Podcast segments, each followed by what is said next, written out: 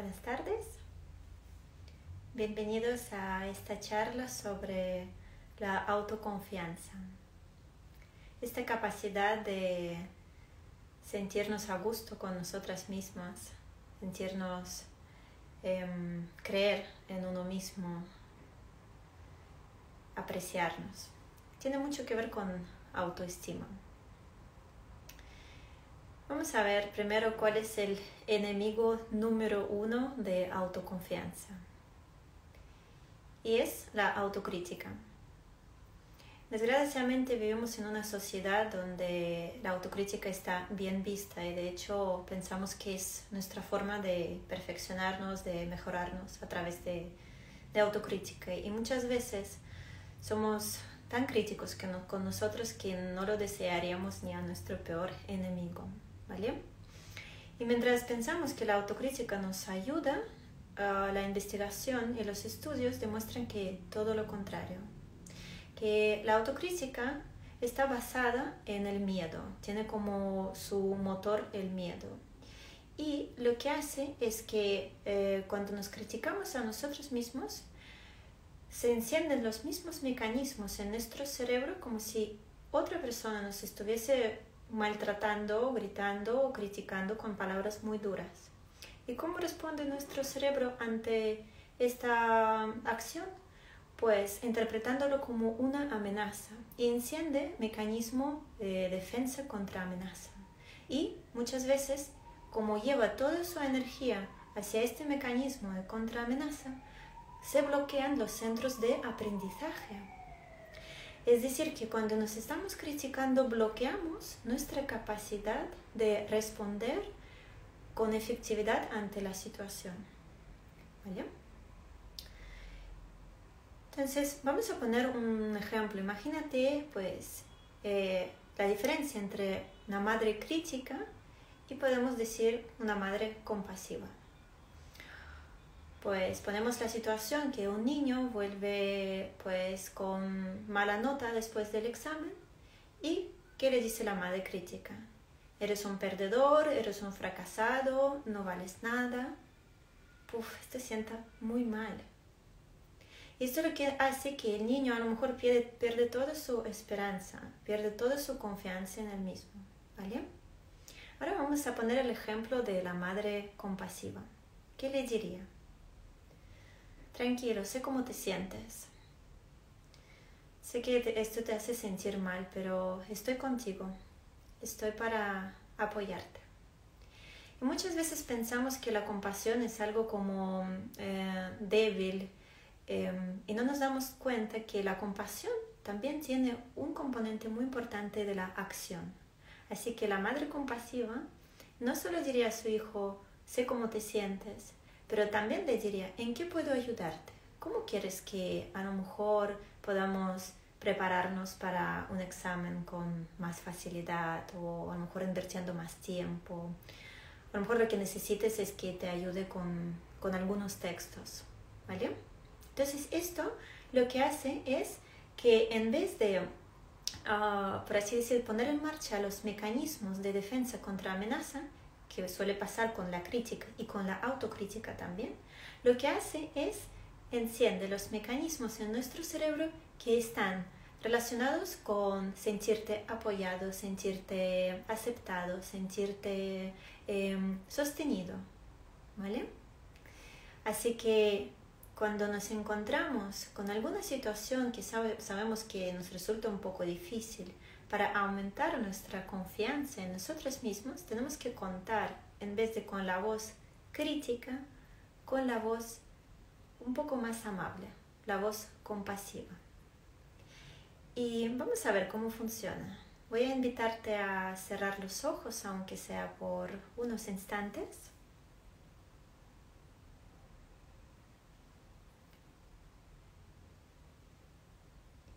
Quizás trayendo a tu mente algo por lo que te criticas.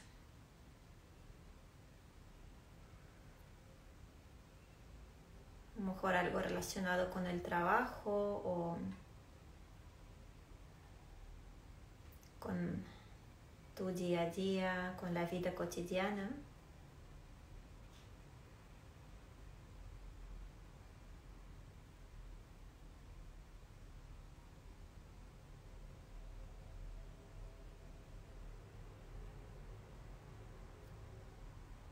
Te propongo dejar esta voz crítica a un lado y buscar una voz compasiva. Y lo vamos a hacer trayendo a nuestra mente imagen de alguna persona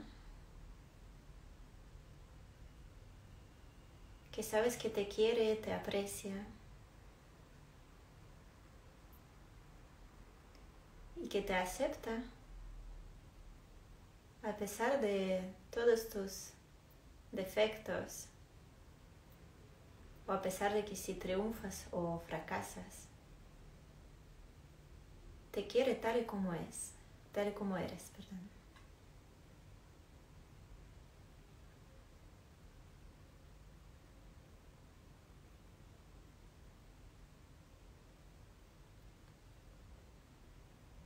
Imagina qué te diría en relación a esta situación por la que te estás criticando.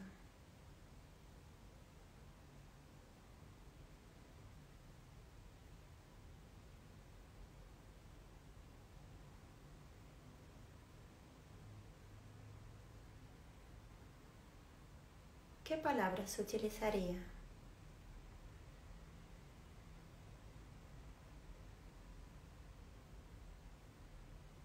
Hablando desde la amabilidad, la empatía.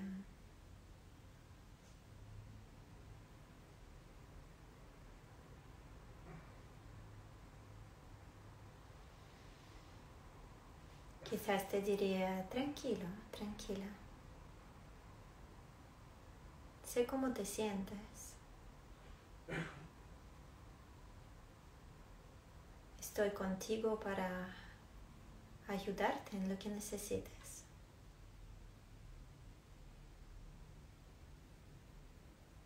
Creo en ti.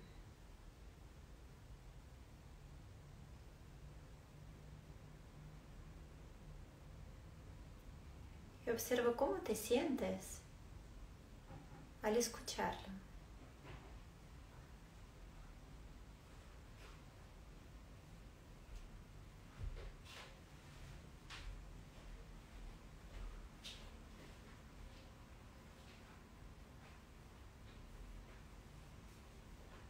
Poco a poco abre los ojos.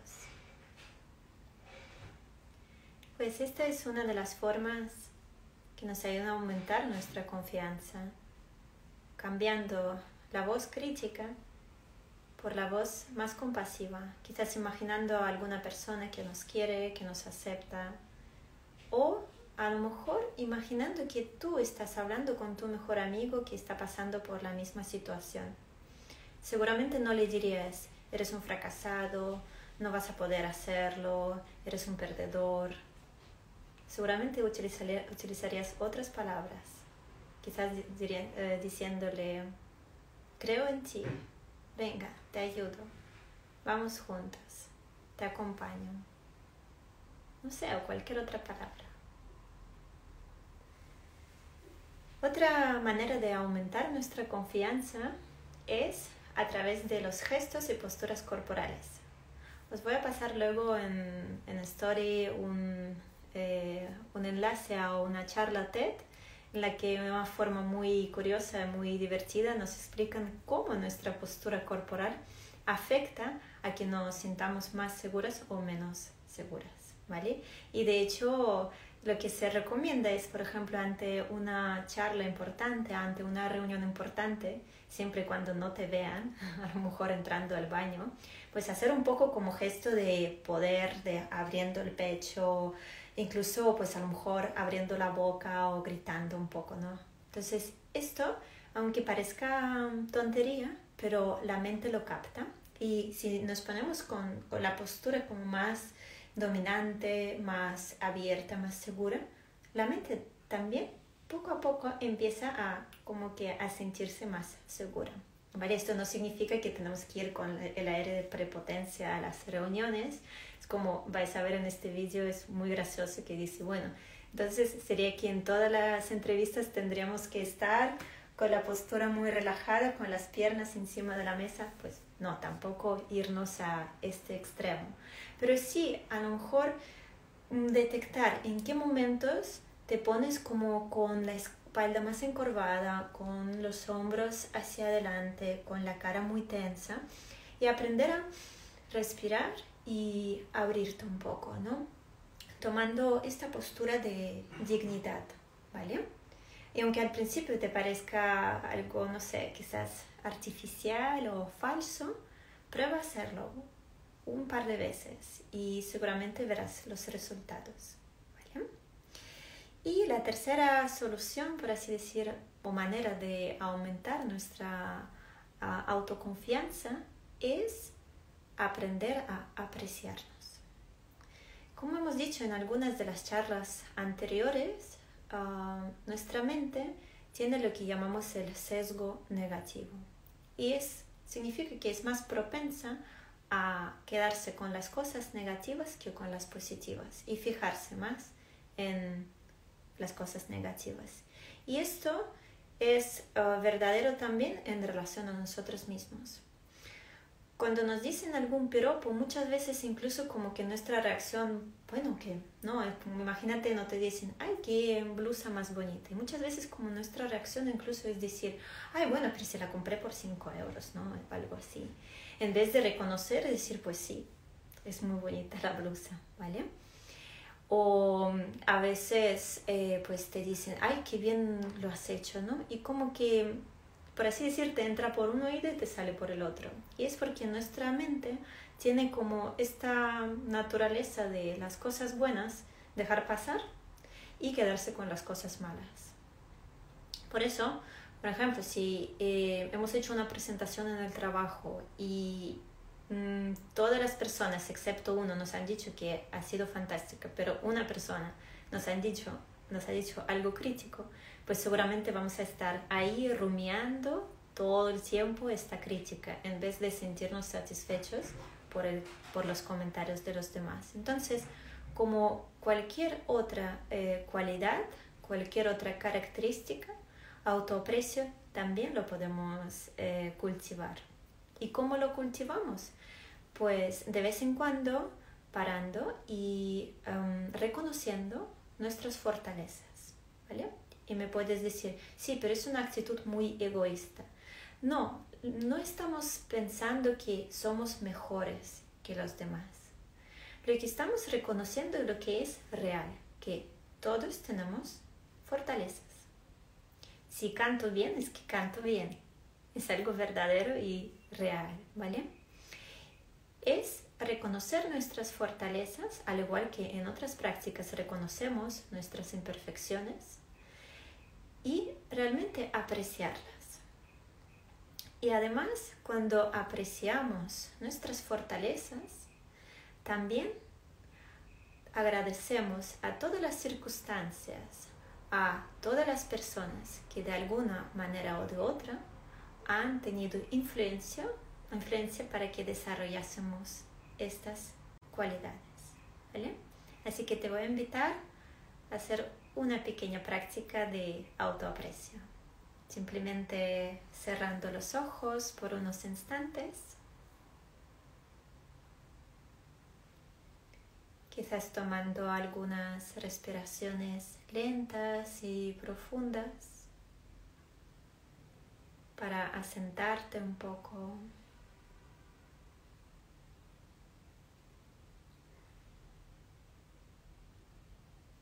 te invito a pensar en una cualidad que realmente aprecias en ti.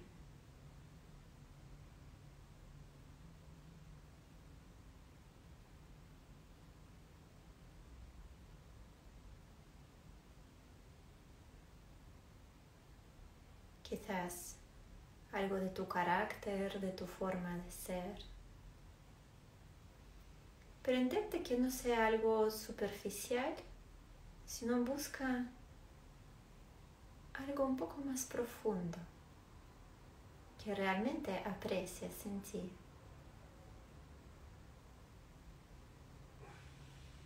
que te hace sentirte bien contigo mismo. Y que sabes que quizás otras personas también. aprecian en ti.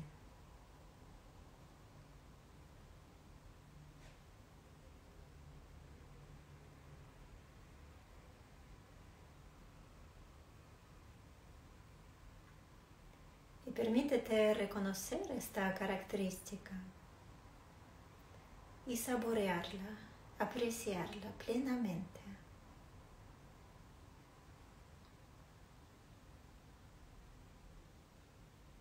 Como hemos dicho, esto no significa que estamos diciendo que somos mejores que los demás. Simplemente reconocemos nuestra fortaleza, que todos las tenemos.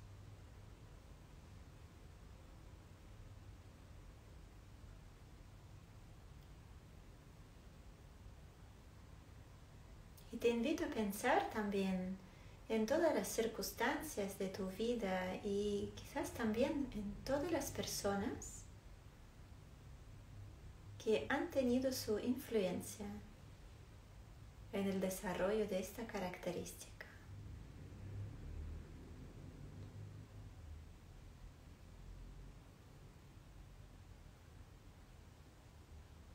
Y simplemente agradece.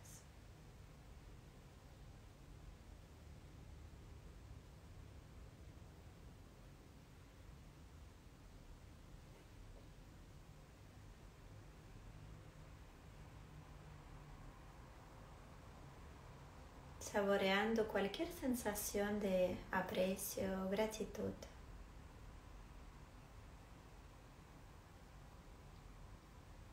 que puede aparecer en estos momentos.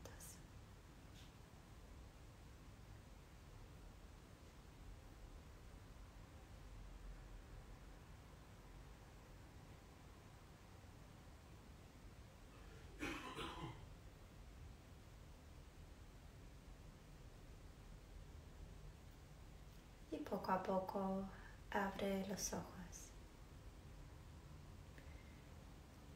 Por supuesto, seguramente existen muchísimas formas de aumentar nuestra autoconfianza, pero en esta sesión hemos hablado en tres que puedes poner en práctica en cualquier momento. Os recuerdo que la primera es intentar detectar esta voz crítica y cambiarla poco a poco por una voz más amable quizás imaginando a una persona que te quiere, cómo hablaría contigo, qué te diría en relación a esta situación. O imaginarte a ti mismo, a ti misma hablando con tu mejor amiga, ¿vale? La segunda, ah, bueno, el segundo ejercicio es trabajar con la postura corporal, intentando adoptar esta postura de dignidad, de fuerza interior. Y tercero es de vez en cuando hacer el ejercicio de autoaprecio reconociendo, apreciando tus fortalezas y agradeciendo a todas las circunstancias y todas las personas que han hecho posible que tuvieses esta cualidad. Y mm, voy a compartir contigo un texto que yo creo que deberíamos leerlo como mínimo una vez al día. Es de Marianne Williamson y dice... Nuestro más profundo temor no es que seamos inadecuados. Nuestro miedo más profundo se debe a que somos inmensamente poderosos. Es nuestra luz, no nuestra oscuridad, lo que más nos asusta. Nos preguntamos, ¿quién soy yo para ser brillante, magnífico, talentoso, maravilloso? En realidad, ¿quién eres tú para no serlo? Minimizarte no le sirve nada al mundo. Nacimos para manifestar la gloria que está dentro de nosotras. Y al dejar que nuestra luz brille, inconscientemente ayudamos a los demás a que hagan lo mismo. Me parece precioso. Minimizarnos no le sirve al mundo. Nacimos para manifestar la gloria que está dentro de cada uno de nosotros. Y al dejar que nuestra luz brille inconscientemente, ayudamos a los demás a que hagan lo mismo. Espero que te haya gustado esta charla y si tú tienes alguna manera de aumentar tu autoconfianza y quieres compartirla, estaré encantada de escucharla. Namaste.